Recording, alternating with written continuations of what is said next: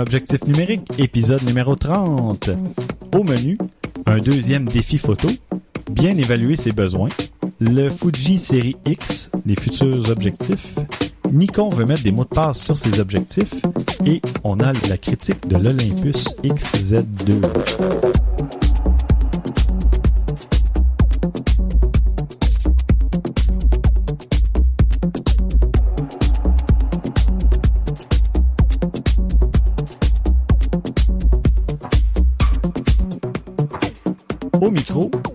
Jarry. Bonjour. François Blanchet. Bonjour. Moi-même, Stéphane Vaillancourt. C'était séduisant, ce bonjour. Je peux le refaire encore. Non. Ça va aller. Et on a Pascal Dupré qui est de retour pour euh, une deuxième semaine consécutive. Bonjour. Ma foi, les invités euh, prennent goût à, à venir euh, participer à l'émission. Alors, on va enchaîner tout de suite, mais Pascal est de retour parce que on a un- notre, notre deuxième défi photo porte sur le voyage. Donc, vous nous envoyez des photos de voyage qui représentent en fait le voyage et euh, on Fait va Vous n'avez pas le choix de faire un voyage maintenant pour participer Voilà. à notre défi photo. Sinon, c'est vous fait nul. dépenser en plus. Non, mais sérieusement, ça peut être une photo qui a déjà été prise. On, euh, les défis photos, euh, le but, évidemment, c'est de vous faire pratiquer la- l'art de la photographie, c'est de vous faire sortir de, de chez vous, sortir des sentiers battus. Mais si vous avez déjà une photo de voyage que vous affectionnez particulièrement et que vous avez envie de partager avec nous, euh, bien, vous êtes les bienvenus. Et d'ailleurs, ben, comme vous avez pu peut-être pu le constater, nous avons créé un groupe, euh, en fait, un compte Flickr pour afficher les photos euh, qui nous sont euh, qui nous sont envoyées. Et d'ailleurs, il y a des gens qui nous ont posé la question allez-vous annoncer le gagnant en ondes pendant l'émission? Eh bien non. Nous vous invitons à visiter notre blog pour aller voir le nom et la photographie du gagnant. Donc, euh, il y aura un lien aussi pour voir euh, les autres photos des participants. D'ailleurs, j'en ai peut-être déjà glissé un mot, mais sur Google et même, euh, ben, en fait sur Google principalement, on a un groupe photographes amateurs que vous pouvez joindre, auquel vous pouvez contribuer. Vous pouvez nous envoyer des photos si vous voulez avoir des commentaires constructifs, parce qu'évidemment, tout est fait euh, de façon constructive. Euh, par contre, si vous venez euh, faire de la publicité pour une entreprise ou un truc du genre, la photo, évidemment, va être retirée. Mais si vous voulez partager des photos que vous aimez, dans le groupe Google Plus, qui s'appelle tout simplement Photographe Amateur, vous allez voir, vous vérifiez qui est l'administrateur et vous allez voir si c'est objectif numérique. Eh bien, vous êtes au bon endroit. Donc, je vais enchaîner avec une discussion que j'ai eue sur Twitter avec un auditeur qui nous a écrit en fait parce qu'il voulait s'acheter un appareil réflexe à 400 dollars environ, question de budget parce qu'il voulait l'utiliser en vacances. Donc, il y avait un budget limité parce qu'il voulait pas investir trop d'argent pour un appareil qui allait lui servir probablement uniquement pour ses vacances.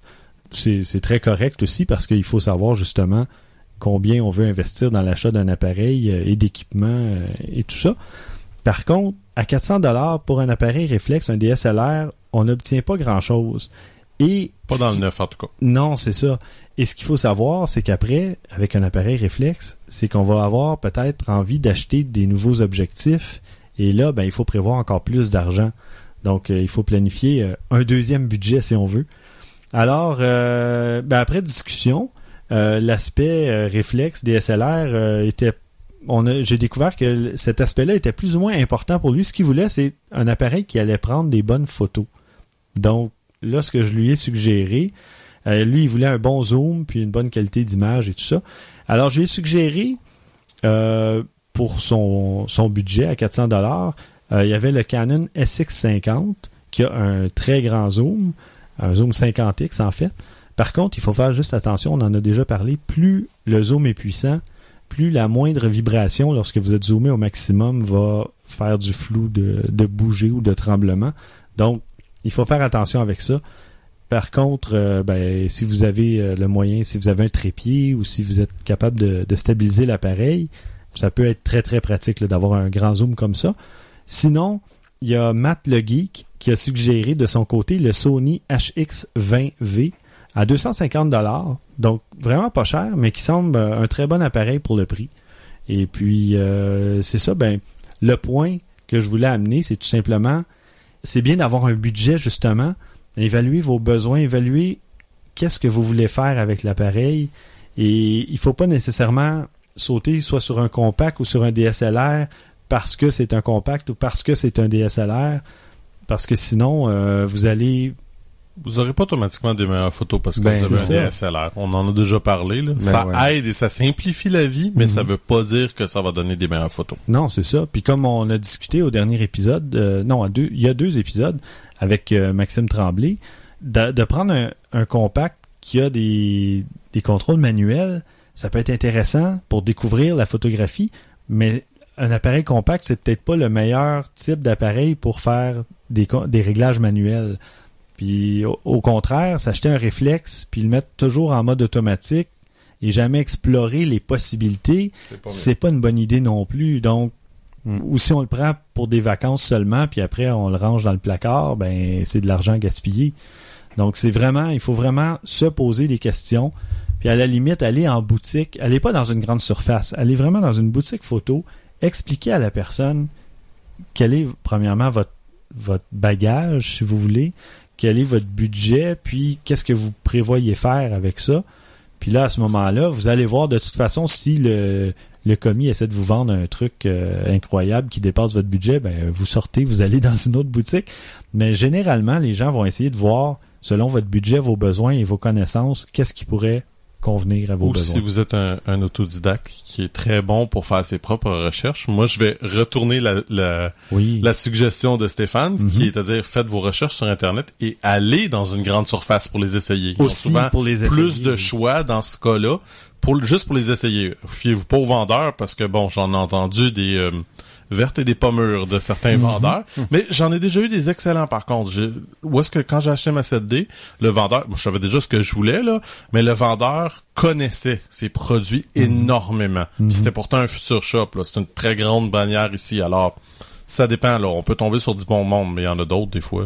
ouais. Parlant de recherche, justement, on avait déjà parlé des sites euh, snapsort.com et lenshero.com. Donc, ce sont deux sites, moi, que je trouve vraiment géniaux parce Ouais. que Snapsort, on peut comparer des appareils entre eux. On- ça nous sort les points forts de chaque appareil, les points faibles, euh, un score, donc qui nous donne un, un gagnant, si on veut, entre guillemets.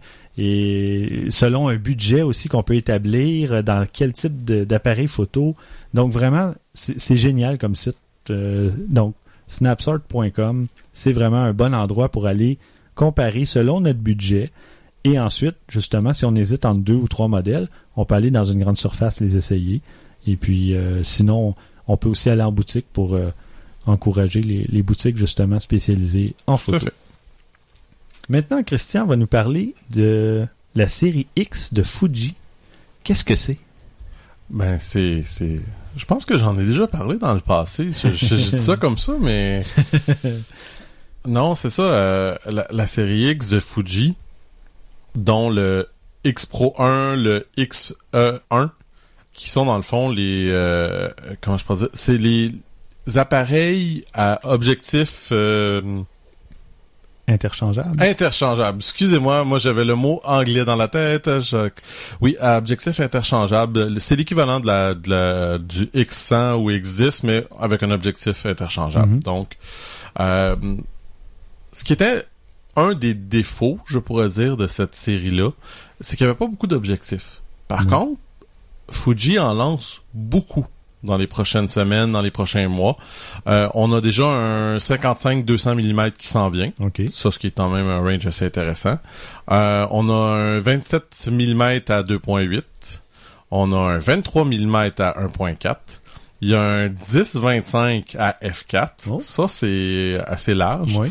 Une euh, 56 mm à 1.2 qui donne l'équivalent d'une 84 mm à 1.2. Fait qu'on voit qu'il y a, il y a vraiment un effort de vouloir faire beaucoup euh, beaucoup des, des objectifs mythiques, entre guillemets, Mhm. sont reproduits sur Fuji. Fait que je trouve ça très bien.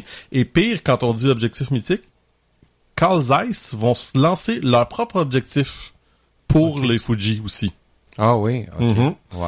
Alors, Il y a vraiment une poussée, là. de ce Définitivement. ouais. Les trois Zeiss qu'on parle, il y a un 12 mm à 2.8, un 32 mm à 1.8, puis un 50 mm à 2.8. Mm. Puis ces objectifs-là, c'est vraiment reconnu pour être une qualité visuelle irréprochable. Ouais, ben on en a parlé il y a quelques Mhm. épisodes. là. Exactement. Seule chose, c'est que c'est des objectifs qui sont toujours manuels, ceux-là. Il n'y a pas de- d'autofocus dessus. Mais je trouve que si Fuji se lance là-dedans, c'est que ça doit relativement assez bien marcher leur affaire. Je Mhm. sais que les ventes pour la X100 avaient été très bonnes. C'est pour ça qu'on en a vu un autre. Fait que j'imagine que les autres vont assez bien aussi s'ils se permettent d'en faire comme ça. Fait que, euh, regarde, euh, je suis content pour eux autres. D'ailleurs, on va avoir quelques appareils Fuji euh, à tester bientôt. Donc, probablement la X100S, la X20 et, et d'autres modèles aussi. Ça m'attriste. Ah, tu- donc tu te portes volontaire euh, pour les tester. je vais me faire la... Disons que vous allez me tordre un bras pour celle-là. Ah oui, j'en suis sûr. bon, ben excellent. Donc, c'est des bonnes nouvelles du côté de Fuji. Et maintenant, on va passer du côté de Nikon. Nikon qui veut imposer ou implanter des mots de passe sur ses objectifs. euh, En fait, Nikon vient de déposer un brevet hmm, euh, pour de- qu'on ait entré un mot de passe entre le boîtier et l'objectif. Donc, c'est dans le boîtier, évidemment, il faut entrer un Mhm. mot de passe pour que l'objectif fonctionne. OK. Alors, c'est toute une nouvelle, je trouve. C'est Mhm. c'est une avancée technologique. On peut être d'accord ou pas. Euh, ce que je trouve intéressant, c'est qu'évidemment, ça va empêcher peut-être un peu le recel euh, d'appareils volés. ouais. Ça va... Mais bon, il y a toujours... On, on le sait là maintenant, il y a toujours une façon de contourner des, Mhm. des protections de, de ci et de ça. Euh, c'est quand même, de toute façon, selon moi, une bonne nouvelle. Ça prouve qu'on peut euh, avoir l'impression de- de- d'avoir une certaine sécurité avec ces, ces appareils. Je suis sceptique.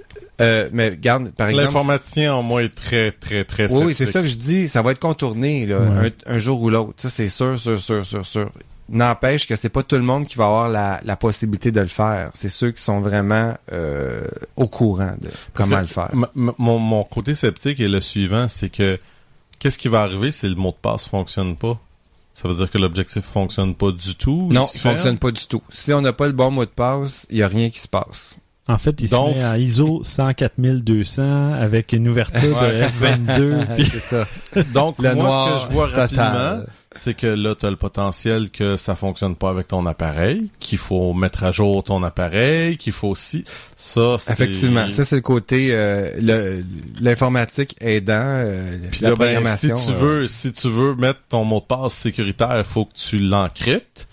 L'encryptant, ça peut causer d'autres problèmes aussi. C'est, Ouais, ça Je- sera à je- voir. je, je suis loin, loin d'être convaincu. Euh, du côté, tu sais, purement technique, du- sais, pour empêcher le vol, c'est super.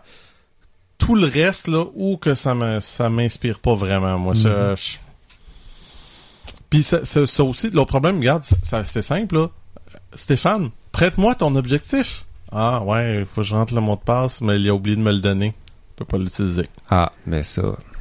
Mais encore là, euh, ça va dépendre. Est-ce que le boîtier va être compatible avec les objectifs qui, nécessitent un mot de passe? Ça aussi, c'est ça, je- c'est ça, là, je... Ben, écoute, moi, je, je présume qu'à ce moment-là, ça se parle pas, Mhm. tout simplement, puis ça Ouais, va fonctionner, tu sais, parce qu'il y Probablement. aura pas de lien entre les deux, donc il y aura pas de mot de passe de demander, puis ça va fonctionner. C'est comme ça que je vois Ouais, ça. ouais. Mais bon, là, je présume. Mhm. Ouais, Euh, ça. mais effectivement, c'est un bon point parce que ça pourrait être aussi une façon pour Nikon de se protéger euh, pour pas qu'on connecte d'autres objectifs à son boîtier. Ça Mhm. pourrait être effectivement une façon de, de dire, OK, ce, ce boîtier-là, il est fait pour aller avec ces objectifs-là, puis c'est tout, that's it. On veut pas qu'il y ait d'autres objectifs. On- on Il pourrait servir de Sigma, Tony- Tokina, Oui. etc. Ouais. Mais bon, on s'entend que ça serait Pas nécessairement dans le pied de faire ça. Oui, ça, parce que il y a des gens justement qui, qui vont aimer avoir un Canon ou un Nikon ou même un Sony parce qu'il y a des objectifs compatibles qui sont moins chers justement. Donc de là, ils peuvent pas commencer à bloquer euh, ce marché-là nécessairement. On peut bon. spéculer. euh, pour l'instant, Ouais, c'est ouais. un brevet.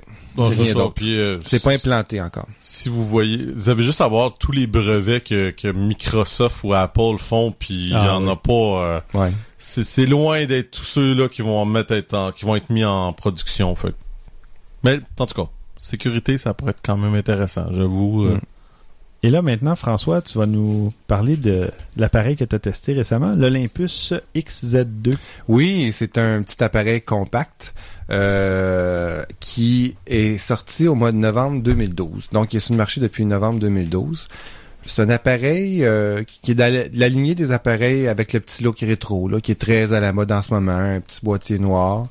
Il, il possède un objectif de 28 à 112 mm euh, à une ouverture de f1.8 à 2.5.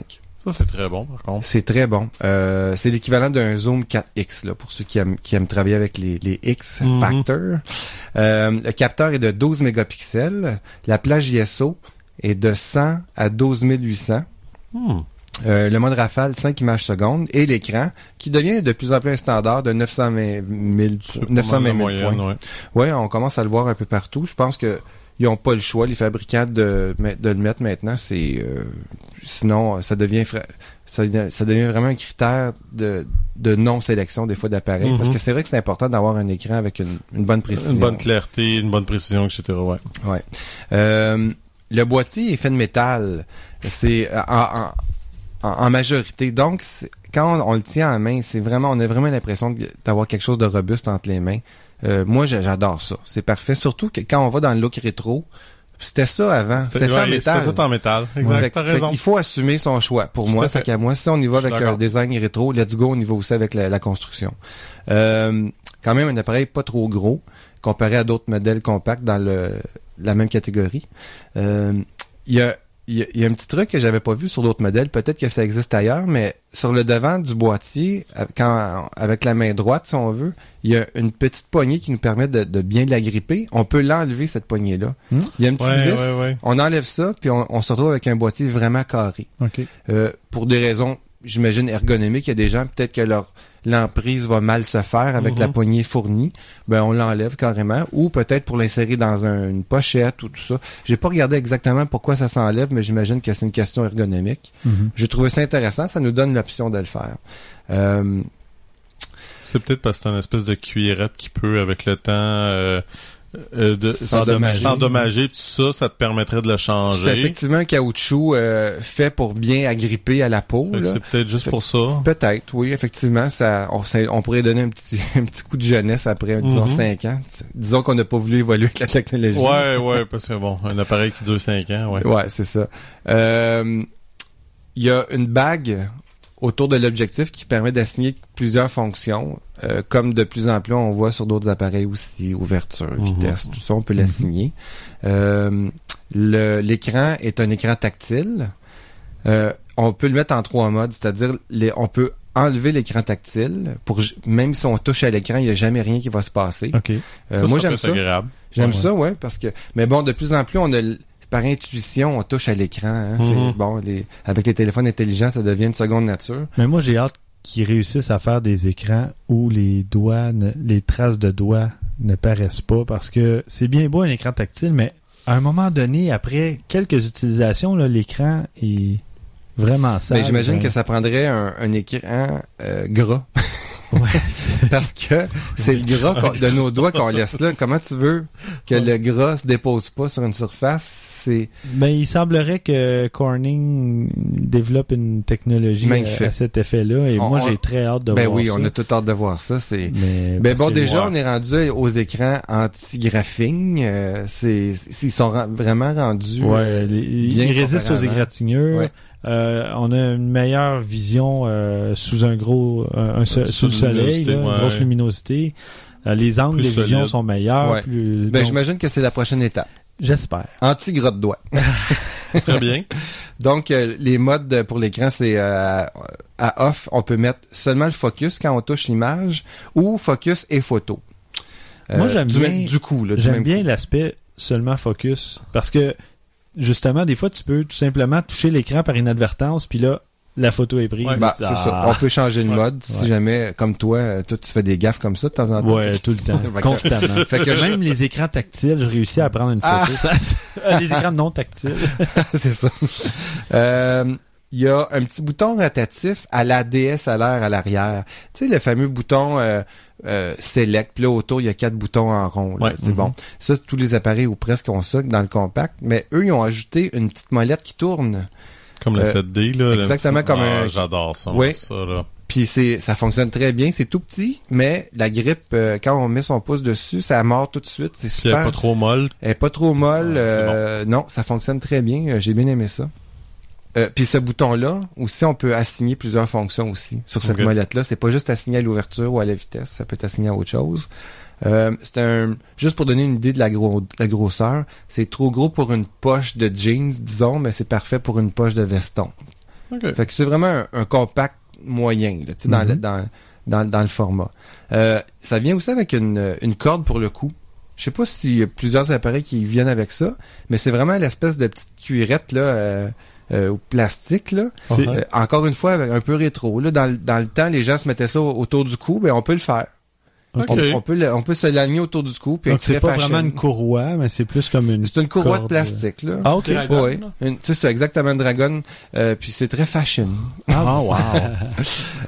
Donc, euh, je parlais d'ouverture tantôt. À 28 mm, ça rouvre à un f1.8, qui est Ouais, bien. super. C'est excellent. Et ce qui est encore meilleur, c'est à 112 mm, donc au bout de l'objectif, quand on zoome complètement, à f2.5. Oh, Ça, impressionnant. c'est c'est très, C'est très, même pas très un bon. cran entre les deux, Ben tout à fait. Fait que c'est très bon. Puis je compare à la, par exemple, la Canon PowerShot S110. Elle, quand on va au bout de son objectif, qui est quand même de 120 mm, je pense, Ouais. pas tellement plus gros, elle, elle, elle va se fermer à 5.9. Ouais. Donc, Ouais, on- ce qu'elle fait, c'est qu'elle compense avec l'ISO. Elle va monter l'ISO. L'avantage avec celle-là, c'est qu'elle n'ira pas compenser avec l'ISO. Elle va rester une lentille rapide. Ce qui permet de faire de la superbe photo à basse lumière, à main levée. Ah oui, J'imagine. Donc, c'est un super avantage. Je pensais à toi, Christian, là-dessus, justement. Ouais, je m'en doute, hein. Ben oui, parce que quand tu vas à tes spectacles, tu dois avoir au moins une vingtaine de spectacles par année. On- Peut-être pas autant, mais en tout cas, Entre 10 et 15. tu vas avoir facilement. plusieurs spectacles par année. Tu aimes ça faire de la photo. Ouais. Euh, ça serait super. là, Ouais, pour ça, serait, c'est quelque chose dans ce genre-là que j'aurais Parce que t'as. Surtout, t'as un bon zoom, 112 Ouais. mm, c'est bien. Ouais. Là, t'as une super ouverture, euh, même C'est ça, zoomée, puis tu passes vraiment inaperçu là, avec Ben ça. ouais. C'est tout Et petit. C'est ben, c'est surtout ça l'affaire. Combien ça vaut, ce petit appareil-là? Euh, ça vaut 499 dollars. Wow, ce c'est que bon. je trouve pas très si bien. mal, c'est Ben pas si oui. mal. Ouais, euh, je pense qu'on profite de, de la marque. C'est-à-dire qu'Olympus, c'est pas un chef de file. Mhm. Euh, Mais il Et- commence à reprendre des, du, du poids de la bête, par exemple. Il y a une Ben, avec- amélioration avec le. OMD, là, ils ont repris beaucoup de poids de la bête. Oui, oui, ben c'est ce que je disais dans un, un épisode précédent. Il y a des photographes professionnels, ben c'est Scott, Scott Bourne, Ouais. je pense. Exact. Il a troqué ses gros réflexes pour un OMD EM5. Puis il prend des photos d'oiseaux, là, puis ils sont Incroyable. écœurantes. Ces Bon, photos sont Ah oui, superbes, des, des vraiment. photos là. d'aigle en Alaska. ah ouais. Incroyable, écoute. Il y a rien d'impossible. Ouais, ouais, Euh, un bon photographe, c'est un bon photographe. ouais. Oui. Euh, Mais avec un, un objectif de 400 mm, Ouais, plus ouais. le facteur de rognage euh, qui te donne 600 et plus, Ouais, ouais, euh, ouais. ça aide aussi. ouais, c'est sûr. euh, c'est une, une, euh, c'est un appareil photo qui est vraiment complètement manuel. Tout ce qu'on peut ajuster manuellement sur un appareil DSLR va se retrouver là-dessus. Mhm. Euh, il y a l'histogramme, il y a le mode RAW aussi pour les photos. Vidéo. Il y a le mode vidéo, écoute, je l'ai pas testé parce que c'est vraiment pas un de ses points forts, mais il fait à peu près ce que tout Comme fait. normal, le 1080p. Ouais, ouais. Oui, euh, 24, 24, 25, c'est 30. ça. Mm. Il fait tout. Je l'ai pas testé pour ça parce que c'est ça me, je l'avais en main, j'avais pas envie de faire un film avec ça ou de, de Non, non, mais mais qui- non, mais les fonctions de base sont là. y a-tu bouton dédié pour le vidéo? Ou Euh, même pas remarqué, ça se peut? J'ai pas remarqué parce que je me suis pas euh, Ouais, ouais, attardé à cette fonction-là.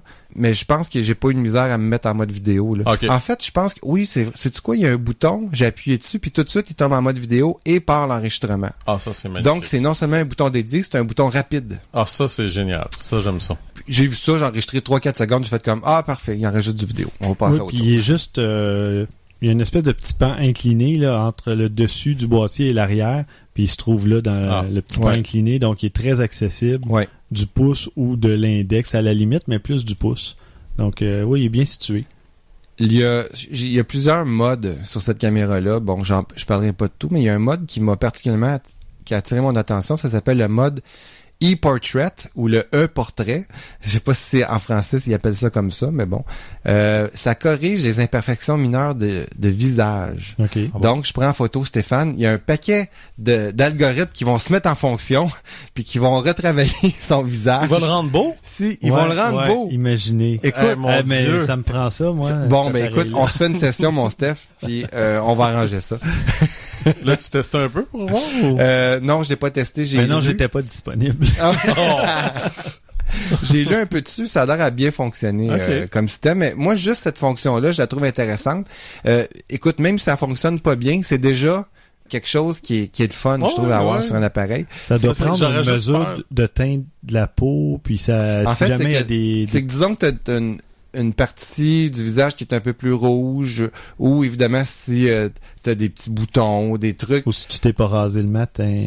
c'est ça. Écoute, c'est sûr qu'il doit y avoir des, des situations qui, oups, ça fait un Il y a peu des bizarre. limitations, là. Mais oui, je suis sûr qu'ils vont pas non plus dans l'extrême. Ils Ouais, font ouais. quelques corrections Ouais, mineures. Hein, Ce que j'aurais eu peur, moi, c'est que, tu sais, ça l'enlève un petit peu de, de, de de détails. netteté, Ouais, de possible, là. Ça, ouais. Tu sais, Mais on- Probablement pas. Ça doit faire un peu comme on fait dans Photoshop à l'occasion, justement un petit point rouge, un petit truc Ouais. qu'on efface. Ben, c'est ça- dans la lignée des d'insérer dans les appareils photo les fameux moi ce que j'appelle euh, effets Instagram Ouais, ouais. parce que cette caméra là il y a filtres, 16 ouais, effets de ouais. filtration qui sont super cool parce qu'il y a l'effet comique là l'espèce de l'effet bande dessinée entre autres euh, le HDR que là ça devient vraiment une affaire de base Euh, donc c'est- c'est le fun parce que tu peux euh, appliquer cet effet là tout de suite sur la photo tu l'as c'est fait puis t'as- évidemment ça garde l'original c'est Mm. automatique Fait Ouais, ça, c'est pas bien. ta ouais. ça, c'est. Euh, une autre affaire vraiment le fun, euh, il y a un filtre ND3 Ah euh, ouais? d'intégrer dedans. Ah ouais, on peut tout- oui, c'est bien parce que quand on est à l'extérieur, un gros soleil, puis qu'on voudrait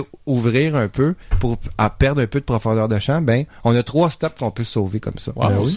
ça. D'habitude, on retrouve ça avec un filtre qu'on met devant la- Mhm. l'objectif. Lui, il a d'intégrer, c'est super. Et ça, d'ailleurs, moi, j'en ai un filtre, je me suis- je pense que c'est un ND4. Je le traîne jamais avec moi parce que j'ai peur de le briser. C'est ça. Fait, fait que là, ça fait que ça reste toujours dans mon autre sac, mon sac de d'accessoires et de trucs qui, que je laisse à la maison. Puis, mais là, Ah. s'il y en avait d'intégré, ben, je pourrais l'activer puis Ouais. bingo. Aussi, une autre euh, fonction super le fun que j'ai vu, que j'ai déjà vu dans les caméras vidéo, c'est le mode, quand on est en mode focus manuel, aussitôt qu'on tourne la bague pour faire son focus, pouf, il fait un zoom numérique à Ouais. 50% pour aider à faire la mise au point. Ouais. Euh, ça sent mieux. C'est d'une une- façon plus vu beaucoup précise. des nouvelles caméras qui commencent à avoir de récupérer cette fonction-là. t'es pas obligé de le mettre automatique, ça. Tu peux l'enlever. Mhm, c'est Mais ça. moi, je trouve ça vraiment le fun parce que juste ce petit zoom numérique-là, ça t'aide vraiment. Des fois, là, c'est pas évident de faire le Non. foyer. Mais puis il y a certains appareils qui, ben comme mon Nexus, il offre un zoom 2x, comme j'ai- parlé à un épisode précédent, mais il faut que j'appuie sur un bouton pour l'activer. Oui. Donc là, le fait que ça le fasse automatiquement. Aussitôt que tu touches à la molette en avant. la première fois, c'est déroutant, par exemple, on dit, mais là, qu'est-ce qui se passe? Est-ce que j'ai Mm. trop zoomé? Et là, après ça, on comprend que non, non, c'est vraiment pratique là, pour voir si on est vraiment, si la mise au point est, est faite comme il Oui, faut. ça a vraiment son utilité. Mm. Il n'y a pas de chargeur externe, encore une fois. C'est quelque chose qu'on aimerait voir avec ces appareils-là. Euh, tu achètes une deuxième batterie, puis tu charges ta Ouais. batterie sur un chargeur externe pendant que tu te vas dans ton Pendant- voyage, tu vas oui, faire des parce photos. que le but, c'est de faire de la photo, c'est pas de charger l'appareil pendant Ouais. trois heures. Puis... Autre fonction, le fun, pour la- l'amateur de photographie de soir, de nuit, ou de ou l'astronome, en vous, messieurs, euh, on, on a un mode d'exposition jusqu'à 60 secondes, Hmm. et même le fameux bulb mode. Ouais, ouais. Le, le mode, ce serait quoi en français, ce bulb? En tout cas, sur, le, bulbe, sur, sur les DSLR, on, c'est c'est un mode qu'on appuie sur le déclencheur, puis tant qu'on relâche pas le déclencheur, le déclencheur, euh, il continue à, à prendre sa photo. Ouais. Euh, Moi, dans certains cas, il faut que tu repèses Ouais, dessus ou le on déclencheur. réappuie une deuxième fois. bon, ben, Ouais. dans son cas, à lui, c'est un mode que j'imagine que tu dois repaiser une deuxième fois. Mhm. Euh, puis il va jusqu'à 16 minutes, lui, d'exposition. Eh, Quand mon même, c'est- Ouais, à 16 minutes, on, à, à ISO 100, on va aller chercher des super belles photos.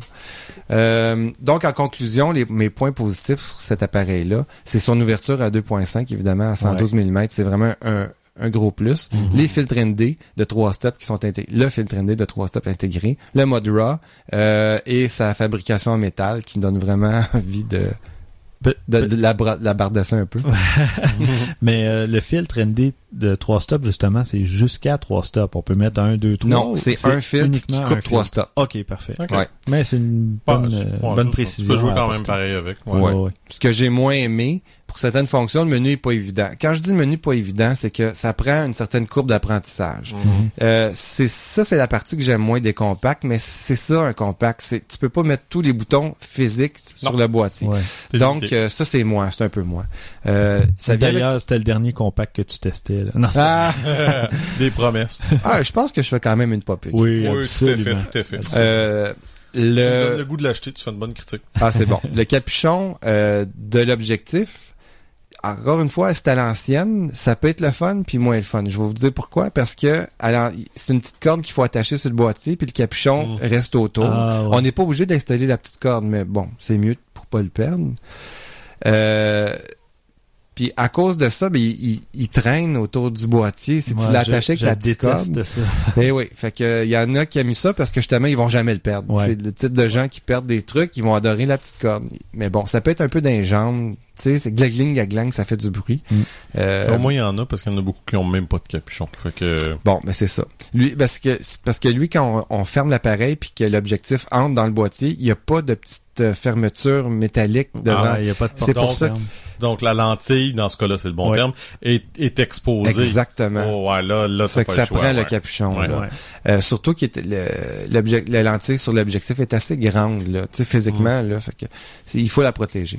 Et dernier point négatif, le fameux lag de l'écran quand on est en mode euh, photo, tu sais, Ah ça- oui, c'est saccadé. Il y a un délai. Il y a un délai, puis c'est c'est pas le fun. T'as as, l'impression d'avoir un ordinateur lent, là, tu sais. Ah. Puis en fait, c'est exactement ce que c'est. C'est que le processeur est pas capable de traiter l'information assez rapidement. On a vu Ça, des appareils qu'il y a quasiment plus de délai. Ouais.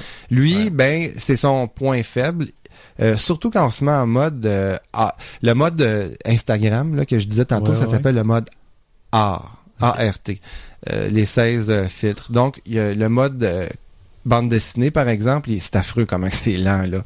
Euh, Ouais, parce que ça travaille. Ouais, Ben oui, ça, il c'est faut ça. mettre le filtre à chaque fois. Ouais. Donc, que, euh, ouais. à- je souhaite qu'on on améliore la, la rapidité du processeur sur le prochain modèle. Excellent. Wow. Puis tu quel, le recommandes? Quel test? Euh, oui, je le recommanderais parce que c'est pour son prix, premièrement. Quand on compare ça avec d'autres appareils qui ont à peu près les mêmes fonctions, je pense à la critique de, euh, de la- de l'appareil Euh, que tu as fait la semaine passée, Coolpix A. du Coolpix A. Euh, il y a presque les mêmes avantages. Ouais. Tu sais, bon, à, à quelques fonctions près, là, quand même. Il y a le capteur, là, mais... Oui, Ben, le ça. capteur, Ouais. mais, Mais c'est la moitié T'as du le prix. capteur, puis lui, par conséquent, par contre, a un meilleur objectif. Ouais.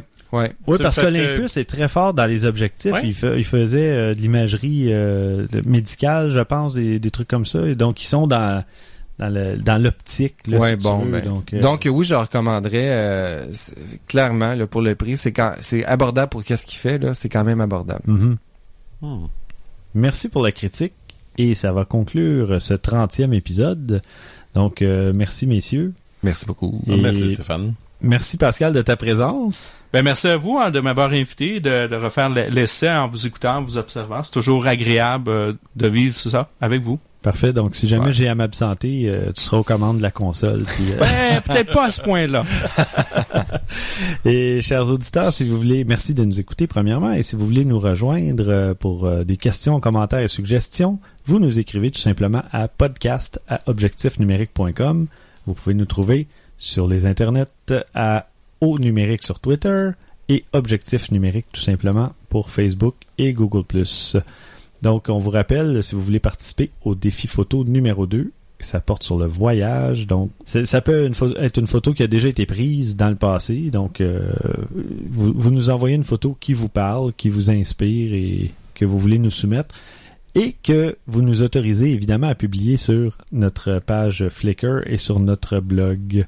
Donc, euh, on va choisir la photo gagnante au bout de quatre semaines, je vous dirais. On va mettre quatre. euh, il va se passer quatre épisodes entre chaque euh, défi photo, tout simplement pour laisser la chance aux gens qui écoutent le podcast un peu plus tard de quand même participer ou vous laisser la chance de faire euh, un voyage ou d'aller faire un peu de photos finalement. Ou fouiller dans vos photos complètement mêlées sur votre Fouiller, ordinateur. Scanner votre vieille photo prise avec un Oui. 35 mm. Oui, oui, on peut reculer. Là. Ben oui, parce que l'important c'est le résultat, c'est pas l'outil qui a été utilisé pour la faire là.